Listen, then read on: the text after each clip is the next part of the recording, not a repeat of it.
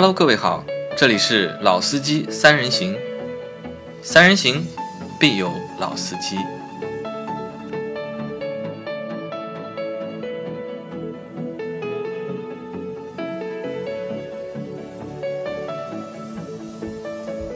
Hello，大家好，欢迎收听老司机三人行。我是大家好，大家好，我是老倪。大家好，我是任成。呃，任成对吧？其实大家可能有点对任成有点陌生啊，但是我说一件事情，你们马上就能够记起任晨到底是谁啊？就任晨是我们来自北京的小伙伴，然后在今年六月一号的时候，我们搞过一次活动嘛，我们送了大概十几辆车模给群里面的小伙伴的小的小朋友，然后那个车模其实就是任晨任老板提供的。嗯，对，没错，我们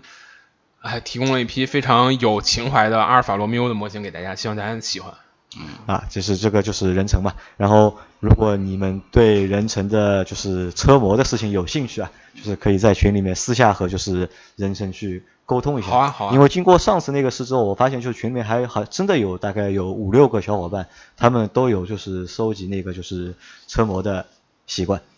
我觉得你有空，你也可以在要要开发一下啊，我觉得你可以在群里就是发发声嘛，因为你你潜水比较多嘛，对对对你都是在半夜两三点的时候，对吧？才活跃起来。才才能活跃一下的。其实我觉得你也可以在群里面多和大家就是互动一下，交流一下，对吧？在上期的节目里面呢，我们说了，就是现在因为随着就是中国汽车工业的发展，汽车市场的蓬勃，然后孕育和催生了就是很多很多的就是汽车媒体，或者是汽车的新媒体，或者是汽车的自媒体，对吧？我们在上一期我们说了为什么会有那么多媒体的就是诞生，那这一期呢，我们就要谈一谈，就是那么多媒体，那么多内容，对于用户或者对于消费者，该如何去看待这些内容？因为其实，嗯，为什么要想做这样的一个内容？因为这个内容其实对我们来说，让我们去做这样的内容，相对来说，我觉得是有点点就是嗯自相矛盾，或者有一点点稍微有点打脸。嗯但是我们本身，你任成也好，我杨磊也好，老倪也好，嗯我们其实也是汽车的用户，对对吧？其实我们也是，而且可能就我们也是是媒体的用户，就可能我们也对我们也是对我们也是汽车的用户，我们也是媒体的用户，对甚至我们在平时的工作和生活当中，我们对汽车的就是我们可能是深度用户，对对汽车也好，对媒体也好典型，但我们是一个程度很深的用户。啊，对，因为就是和大多数的就是消费者也好，和大多数的用户也好，其实我们也是和大家一样的，我觉得。所以说，就是我们除了自己做自己内容，自己在看的时候，我们也会去看就是其他人做的那些内容。比如说，我们很多的就是内容的来源都是来源于其他同行做内容，我们给到的一些启发，嗯。或者是给到的一些灵感，我们去从我们的角度去再谈一谈，再去写一写，再去做一做。对。那所以我们这一期就会和来大家来谈一谈，就是我们就是怎么去看待这个媒体的汽车媒体做那些内容。我觉得就是作为我们说老司机已经做了一百多期了啊，那么我和杨磊，包括阿 Q，我们几个老司机三人行的呃呃，我们怎么样讲呢？就是说创始者吧。那么最基本的其实就是从一个用户、一个车主的角度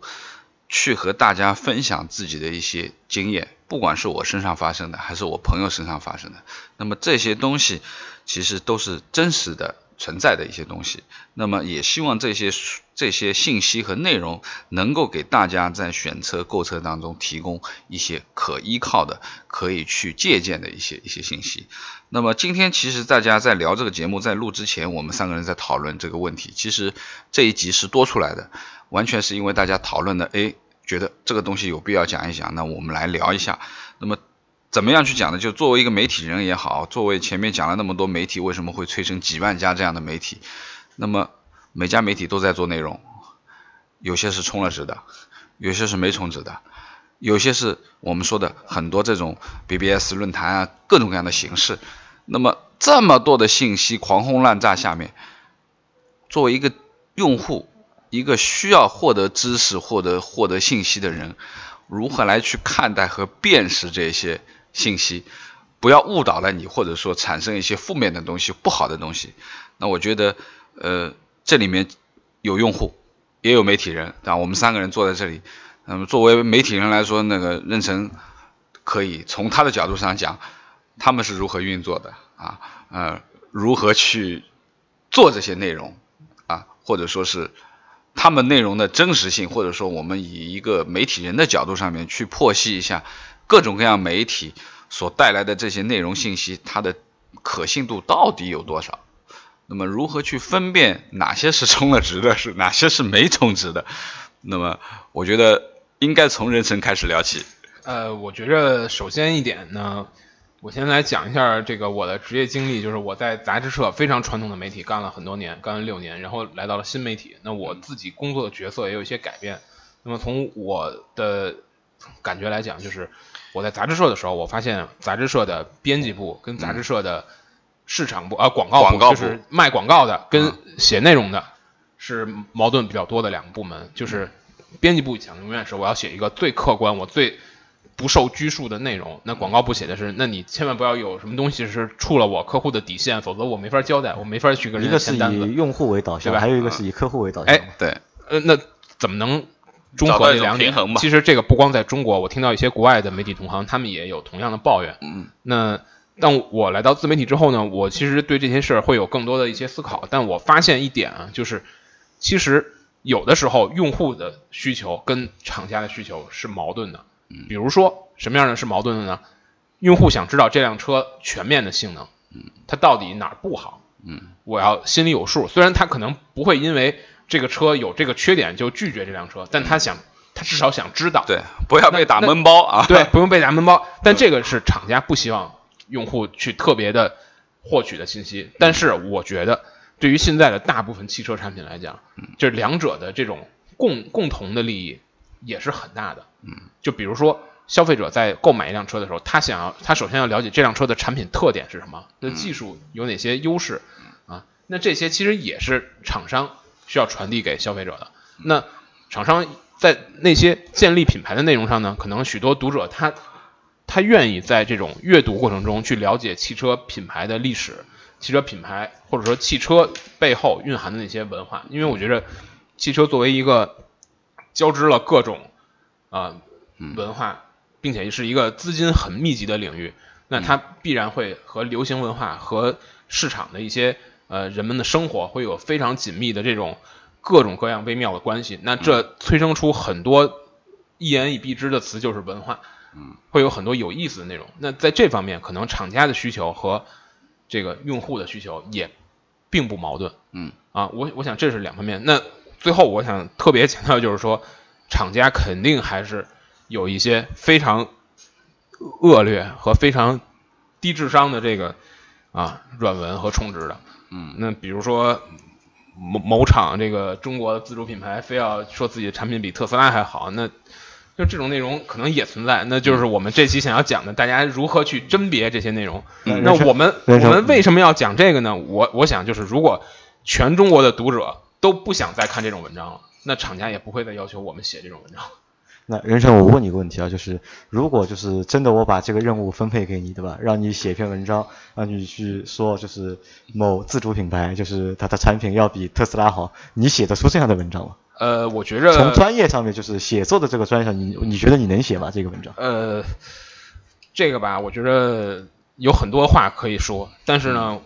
从我的角度来看，我觉得这个文章既然我不能点名那个厂家是谁啊，嗯，啊，大家也许之后会看到是吧？那不管，那我想他一定在某一个层面是确实有比特斯拉过要更更好的地方对。比如说什么呢？我讲一个最简单的，就是啊，价钱当然是一个最直观的，那那更老王插嘴了。对，然后更更更有什么呢？比如说啊，我觉得在一些，因为这几年的中国汽车的这个发展能看得到，在一些，比如说车联网，嗯在国外的汽车企业，它面对车联网的态度，有的时候是非常呃冷淡，或者说是或者说是对于这个呃不是不 care，我觉得它是很保守的，嗯尤其是对这种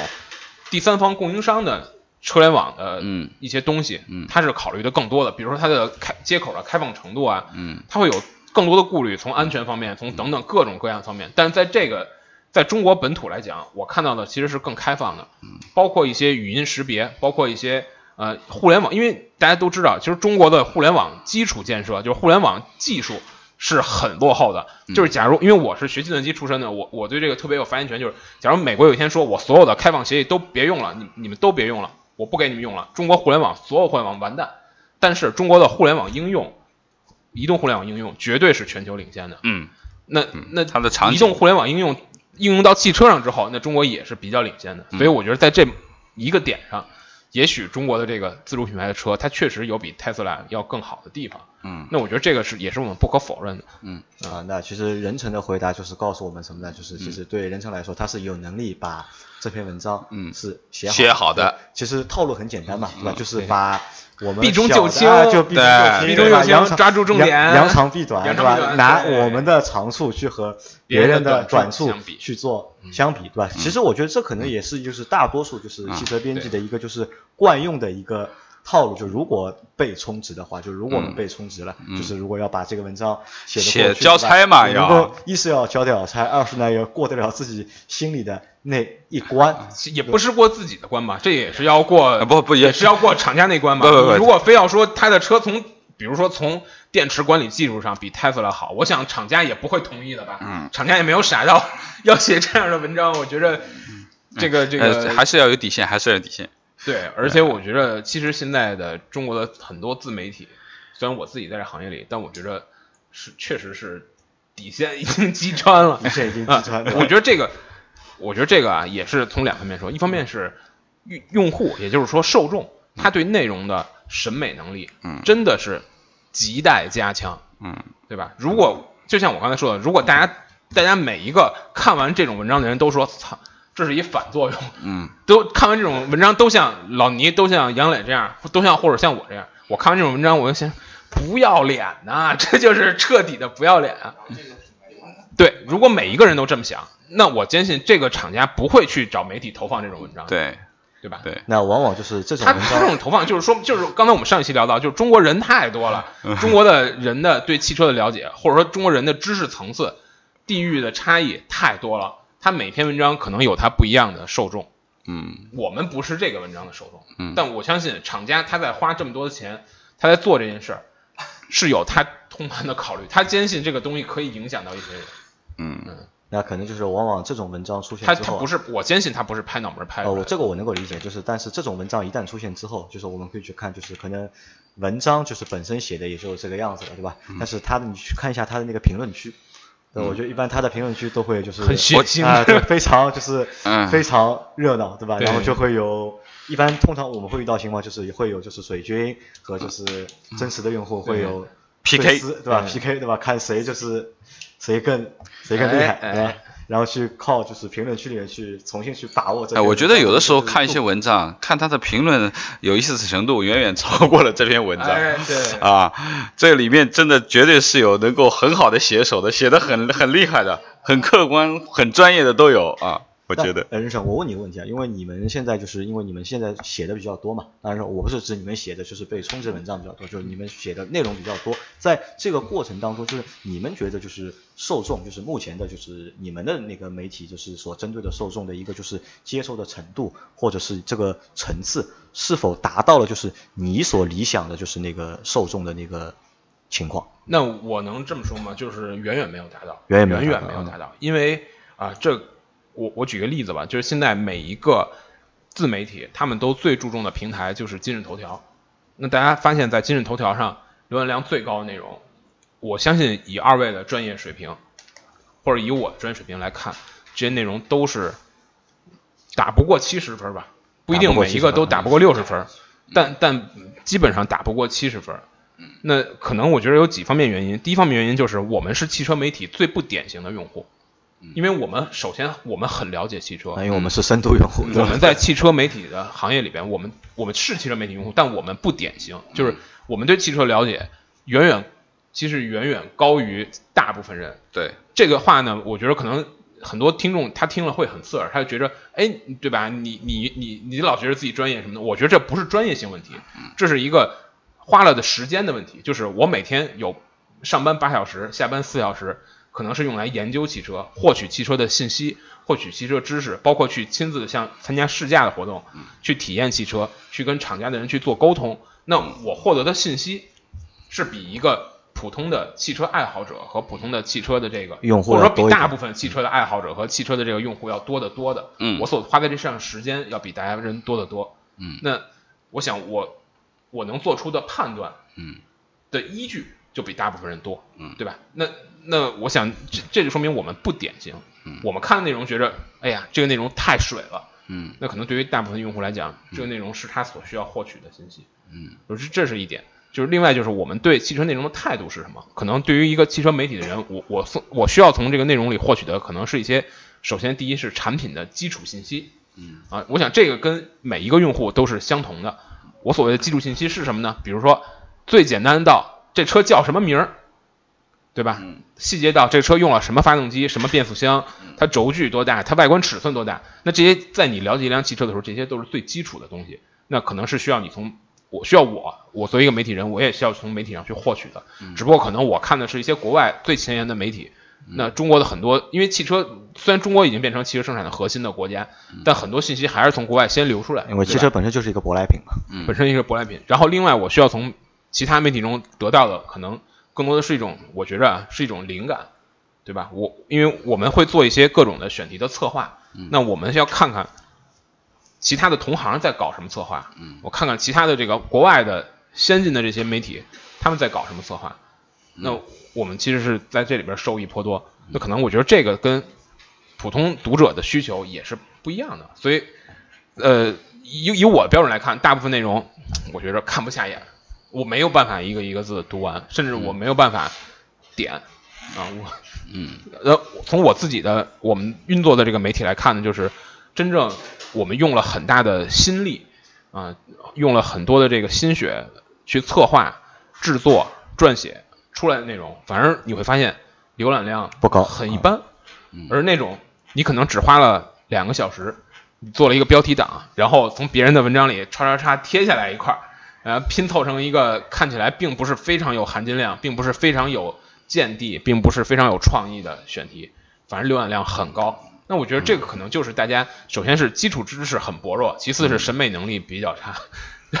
我或者我说至少大多数人是这样的。嗯那可能就是这个呢，我觉得还要分两方面去说嘛，嗯对吧？因为你觉得，因为你觉得就像你前面说的，就是你们花比较长时间去做的内容，可能浏览量不高，反而是那些就比较水的内容，看的人比较多。那我认为呢，这个倒也不是用户的一个水平不高的问题，可能只是什么呢？只是你们对就是用户的这个把握不够准确。嗯，或者说是这样，就是可能我们自己最愿意投入心血去做的内容，是抒发我们对汽车的那种热爱，嗯去分享我们对汽车的那种见解。但往往对于用户来讲，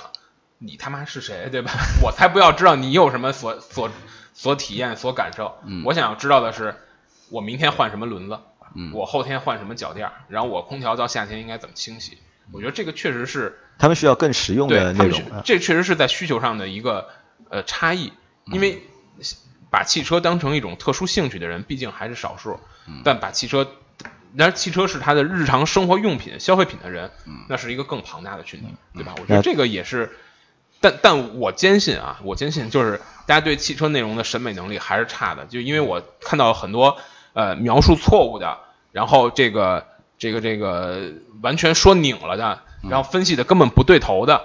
文章，有极大的点击量和这个评论量，并且评论中有很多很很正面的、很认可的，那其实一定是被误导，一定是被误导啊那可能这个水平甄甄别的水平还是有待提啊，甄别的水平有待提高。那可能我可能会会为就是更多的就是受众或者是汽车内容的就是读者去就是做一个就是去做一个证言或者是做一个就是反驳你啊，就是因为对于我们来说，就我们做的老司机三人行，其实我们把我们自己定义为一个就是非专业的一个就是汽车类内容的一个媒体。因为我们在做这个东西的支出，可能就是我们只是我想去做一个和汽车有关的情怀类的一个哎内容。但你后来发现啊情怀类啊是没有对，但是在实际的做的过程当中，我们发现就是用户可能他们对那些实用的信息，就像您说的，就就我到底选哪两个车里面，我到底选哪个车更好？对我我买买哪个牌子或者买哪个东西更合适？大家可能用户对这些内容可能更感兴趣一些对，反而对就是情怀啊，对吧？对。对我们想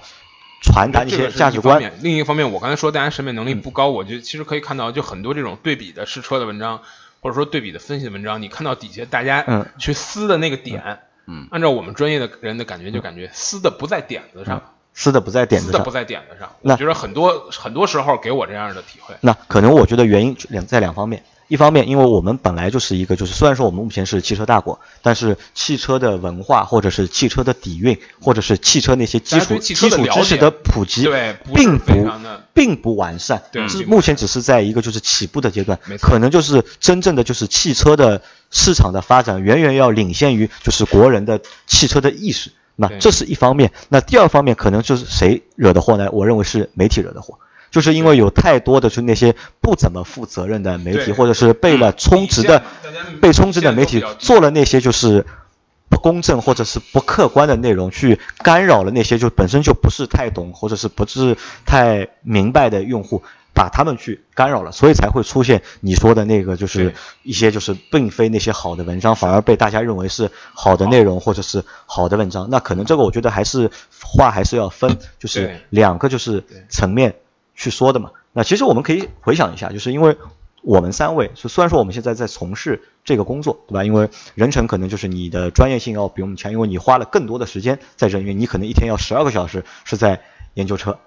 我说的有点夸张，啊但至少上班的八个小时和和业余的很多时间，嗯你你不可避免的，你的注意力被吸引在这个上面。而老倪，老倪可能他每天会花个，我看他在我们公司上班的时候，每天至少就是有两三个小时，他那个电脑打开的是汽车之家，他在不断的看视频，不断的看参数去做对比，对吧？但对我来说，可能就我看的会会比你们相对来说会少一点。对吧？那可能就是我们每一个人，就是在我们变成就是一个汽车媒体人也好，或者变成一个汽车编辑也好，或者变成一个汽车内容作者也好，都是我们也会有一个过程，我们也有一个就是学习的一个过程，对吧？可能在我们在最初的时候，我们都是键盘车神，对吧？很很有可能是这样，对吧？因为我本身就老倪知道嘛，因为我其实我本身对车并不是太感兴趣，因为我可能有时候只是把它当做一个工作，嗯我在做，就是没有像老倪或者没有像任成你们，就是有那么多的爱好放在里面。对我来说，可能这是我的一个工作，我想把这个工作做做好。那怎么样才能把这个工作做好呢？可能要去更多的看，或者是更多的了解，或者是自己更多的去去体验。因为我为什么就是我会每年去，基本上我在之前都是每一年我会换一辆车。就可能我就是去换那些就是相对来说比较小众的或者比较冷门的车，我会去感受一下，我会像去开一下就是德国车是什么样的，然后进口车是什么样的，对吧？小车是什么样的，甚至包括我现在想去换七三零，就是宝骏的七三零，同样嘛，因为我想去体验一下就是国产的车猎奇嘛，啊，你这对汽车也是一个啊很不典型的。到到底是是怎么样的一个体验，对吧？其实我们之前，其实我对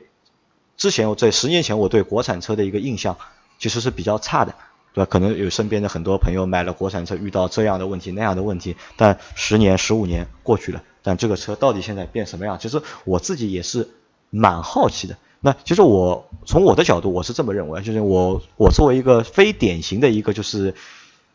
用户，或者是非典型的一个就是汽车内容的媒体的一个从业者，但我觉得呢，就是不管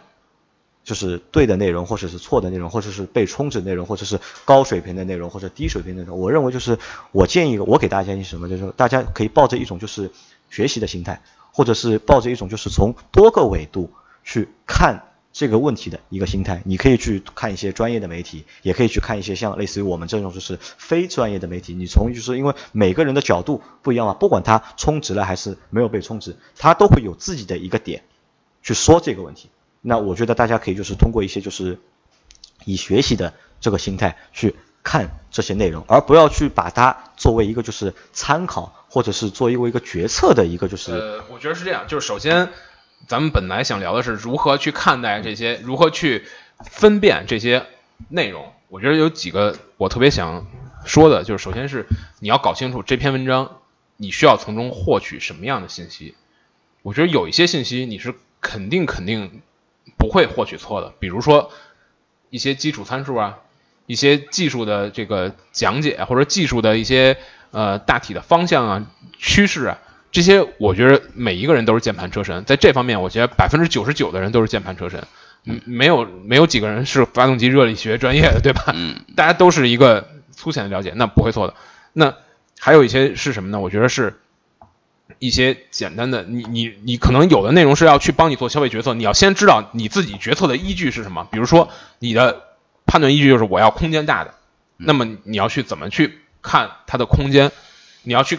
从这些其实从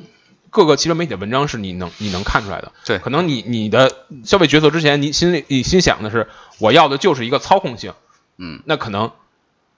大部分这个媒体的对于操控性的描述，嗯啊是不准确的，或者说是没有参考价值的。那可能你如果想看的是这台车的耐用性，或者说它的可靠性，那我觉得那更是一个媒体无能为力的事情。嗯，我今天我明天去参加君威的试驾，我可能要跟这个车我去开一天，这一天中去拍照，是呃拍视频，去去驾驶体验它。那我怎么能知道这个车耐用性怎么样呢？那我我也无能为力，对吧？你们将来听了我的建议，买了君威，然后发现我操使一年坏了，这事儿我我有什么办法呀？我也不知道它一年之后会坏，对吧？那这些就是你你一定要从你在获取信息之前，你一定要搞清楚，你在做消费决策之前，你要搞清楚你自己想要什么，想需求什么。对，如果你你你你今天对这篇文章的预期就是我要通过这篇文章了解一段历史，嗯，那你当然要找相关的媒体，对吧？你要相信相关的专业的媒体或者想专业的这些媒体人，嗯，你如果你你就是想知道今天出了什么车了，嗯，那可能你只需要看看新浪微博或者是汽车之家第一页就够了。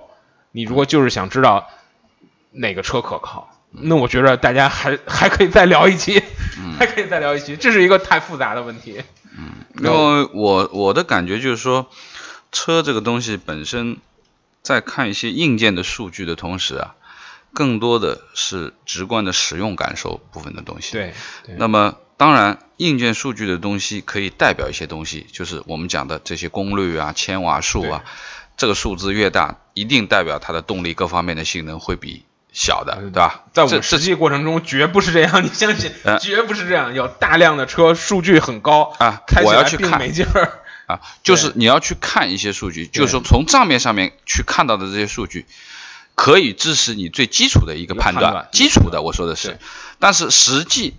最终可以达成这个判断的，我因为我们在做节目做这么当中做这么多次的这个节目当中，我一直提倡说你必须自己开这辆车，对，那么，因为你自己开才会有最最直观的感受。啊，你看到的账面数据是不是和你脑子里面形成的这个呃最终的一种结果是吻合的？对，啊其实你需要从这个文章里，就最简单的就你想要的是不是你真的是你想要的？对你你你设想的是不是你真正需要的？还有一点就是它的缺点、它的问题是不是你能承受的？没错我，觉得这个是你在选择选择一一个车，在通过汽车媒体的这个评测文章也好，各种文章也好，去了解这款车的时候需要获取的信息。对，因为我觉得就是说人和车之间其实是一种驾驭的关系啊，就是当然技术是一部分的东西。性格脾气也是一部分的东西，对车的性能也是一部分的关系。那么这些关系能够达成一种共融共识，没错，啊然后用起来很顺，对那它就是符合你的一辆好车对，对不对？那我们讲的就是说最基本的，我一直说的人车合一吧，就是说，可能你这人的习惯就是说，你踩了油门就希望这辆车能够马上跟着你的反应去动。而且这个动的速率能够符合你脑子反应的这个程度，那么它就合适的。那你不能说你去开一辆车，虽然说它所有的数据、账面等等这些系数都很好，但是当你的油门踩下去的时候，你觉得差了半拍，乃至于差了一拍，和你脑子想想达到的这个效果并不一样。是脱离的，对，那可能它就不是你的需求，不符合你的而且我这个要求觉得，。就是品牌有时候在一些咱们所谓的懂车的人里边，大家去弱化它的作用，就是嗯很多人不愿意为品牌买单，就是可能我我在我周围的很多这个嗯这个我的同行，他们认为这个车的品牌溢价，我认为是没有意义的，因为我在使用的过程中，他们总会讲一句话：车是用来开的嘛。但但其实我就非常不同意这个观点。嗯啊，我觉得如果你要这么说，衣服是用来穿的，你怎么不去买阿迪王呢？对吧？这就是品牌一定是有它附加的东西在上面。对没错我觉得，嗯，汽车如此的复杂，它有那么多的零件，它有那么多的维度，就是你、嗯你一定要找准你自己想要什么。然后从汽车媒体里去获取你真正想要的那个信息，看看这车符不符合你。我觉得这个是获取信息的关键。那至于说你怎么判断这些信息是不是真的呢？嗯，我觉得有很多的非常简单的方法。嗯，比如说你可以相信非常权威的媒体。嗯，啊，相信比较权威的媒体人。嗯，你可以相信，你可以多看。嗯，你你如果发现有十个人都说君威的动力比雅阁好，或者比凯美瑞好，那那我坚信这东西不会是颠倒黑白的吧？那我我想就是，你同时也可以看到一些非常离奇的文章，比如说觉着某某某比特斯拉在电动技术上更好，那你你肯定也能轻松的意识到这个文章是被充值的吗？其实我觉得这很很多技巧是在阅读的过程中可以随着你的阅读量增加，对没错没错其实就是学习嘛，我觉得就是这是一个就是除了学习之外，还有什么就是自己去体验，对。对吧？只有就是独立思考嘛，我觉得就是独立思考嘛。你认你面对所有媒体，对，不管是汽车的也好，是时政的也好，还是娱乐的也好，我觉得你人自己的那个独立思考的精神是不能放弃的。那你独立思考所，你思考是要有依据的吧？那你那些依据其实是可以在你的各种媒体的文章中去获取的。啊，我觉得就是，呃，对于媒体的这些信息啊，因为我们说的媒体有各种各样的类型，它的出重点也不同，它的表现形式也不同，它所有的针对的这些受众也不同。那我觉得就，呃，同样的一个一辆车，它在不同的媒体所表达的这些信息，可能都是不一样的。对，那么你是不是有足够的阅读量，看到这么多的文章，然后再从这么多的文章里面找到一个共融点，对吧？大家都在说这件事情，这个媒体啊是可能是充值的媒体，他在说这个车这个好，这个不但是怎么的，可能一对吧下都被充值了的啊情况。我觉得就是有有很也也有一些，我认为不一定所有的东西都是完全，特别是个个别的我们说媒体人啊，他不存在充值的这个概念或怎么样，或者说是完全纯客观哎但的。但是我觉得可能那些没有被充值的媒体人，他们在说某一个点的时候，也可能他嗯也有自己的一些主观的对有优势不一定是客观他不是主观，他可能是有一些动机的。嗯比如说，比也有如大家现在很很火的，我觉得就是三十八号，嗯，这个长城的那个事儿？呃，对，哦不不不是指他长城这件事儿，我觉得他他的很多观点，嗯，就是非常的巧妙的挑逗了舆论，非常巧妙的撩动了呃 这个受众的这些心理中的点。对他说的这个话，从某一个角度来讲，绝是对的，嗯，但他绝对是以一个最煽动群众的角度说出来，所以我就说这人是幸亏没生活在文化大革命之中，要不然就是绝对是那造反头子，你知道吧？绝对是能特别能煽动群众的人。能挑事儿对啊，，所以就是大家在 在在去获取这些信息的时候，真的是要多看多分辨多看多想，有自己的思考在里面，找到一些共融的基础点找到一些才能去找到事情的真相。也可能也有的时候，我觉得，比如对于品牌啊，对于这个产品的这种调性上的东西，可能嗯真相都不是那么最重要的。对只是你你最终你买到了一款你喜欢的车就 OK 了。对，只要你买到了，你你在日后的使用过程中发现，你买的那个车就是你最开始想要买的东西，对，那就足够了。对我觉得这个也是，我觉得对媒体内容的一个一个一个看法。对，我觉得就是关于车的质量也好啊，车的性能也好啊，因为这辆车如果说它一定是一个通过了我们说的量产的标准的这个车，对，那么一定有它存在的必要性和可能性，而且它的安全、故障各方面的东西都是经过专业的东西去评审过的。呃，不要去们的这个实际的评评评测啊试驾的经验来看，真正说综合它的价格考虑，真正击穿底线的车已经越来越少，越来越少呃可能在十年之前还会有什么力帆五二零 或者什么对 这种极度奇特，你不知道为什么它会存在的汽车。就长得像 Mini Cooper 一样的，对吧？哦不不不，比那更早，比那更早。那么就是那个车，我印象特别深刻，就是你拉开车门之后，嗯，它有一个车门未关提示音，嗯，那个提示音就是叮咚叮咚，跟你家门铃一模一样，嗯特别奇特。就是在这种真正击穿底线的车，在今天已经越来越少了。也许你可能还能买到，对但只要你稍微神智正常一点儿，绝不太会买到这种产品。对那我觉得就是，呃，从一个汽车使用者的角度上去看，就是说，对于车辆现在质量这一块的东西啊，我觉得应该不需要做太大的担心。最起码我们现在看到的这个市面上的行情，呃，汽车修理厂的活是越来越少了，对吧？基本上我们说的维护保养的这种这种人家越来越多，而真正能够修车的啊。你你觉得就是说我们现在以杨磊也好，或者说我们自己现在买车的习惯，基本上你一辆车用个三年五年之内，依然不会有太大的毛病啊。可能到有毛病的时候，你也已经销售掉了，有的时候转化变成又是一辆新车。其实很多的毛病，基本上在你在用新车的这个过程当中，一般是不太会发生的啊。不过最终说一句，就是我觉得在可靠性方面，汽车几乎没有。别说中国，在全世界范围之内，可能也没有哪家汽车媒体特别能能能解决啊可靠性的问题。对对对，没有。可能美国的消费报告，或者说一些其他的这种杂志，他们会有一些去想办法解决这个问题的机制。嗯。但我想，终归是没法解决的，因为每个人的使用情况都不一样。每个人的使用情况不一样，而且一款新车，对吧？它出来之后，你你怎么能？知道它五年之后有可能出什么毛病呢？这个可能车厂自己的人都不一定知道，对对吧？因为我们也了解到，车厂在做一些可靠性测试的时候，他他可能做二十万公里的可靠性测试，但他是在一年的时间之内做二十万公里的可靠性测试，对，和你五年开二十万公里，那情况肯定不一样，对吧？它有很多事就是没法预知的嘛。对，很多东西我觉得，呃，太过于纠结某一个特别，我们说极端的这种。这种例子也好，或者说一种情况也好，我觉得不是我们说去看这个问题最说必须要去关注的这个东西啊。那么我只是希望所有的听众朋友们，呃呃，在去辨识一些相关信息的时候，不管它的来源是哪里，是充了值还是没充值，就像前面任成我们在在聊的这个东西，多获取一些知识和信息，多从各种各样的渠道获取这些信息，然后汇总整理归纳总结。最终你会找到真相。我觉得，对我来总结一下啊，首先就是首先要搞清楚自己的需求，嗯，不仅是对车的需求，嗯，也是对内容的需求。其次是要获取足够多的量的信息，对，这样才能多个维度嘛，对吧？对，这样才能支撑我说的第三点是什么呢？就是独立的思考。对你思考要靠什么思考呢？你要有信息才能思考。所以我觉得这三点是大家在如何去分辨一个。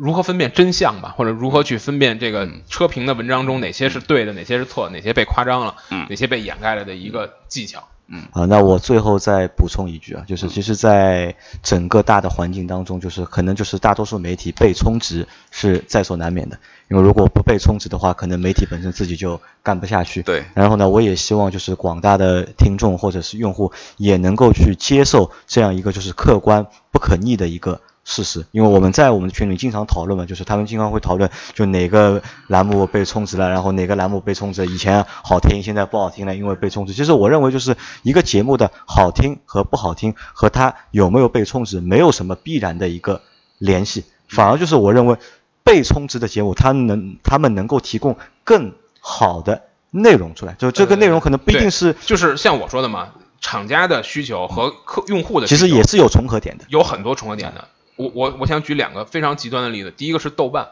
豆瓣曾经做过一个用户最喜欢的功能调查，我印象中非常深，它排在第四位的是广告，广告，嗯，是广告，这是我说的第一个例子。第二个例子就是 Top Gear，Top Gear 中很多节目是被充值的，但没有人说 Top Gear 不好看嘛，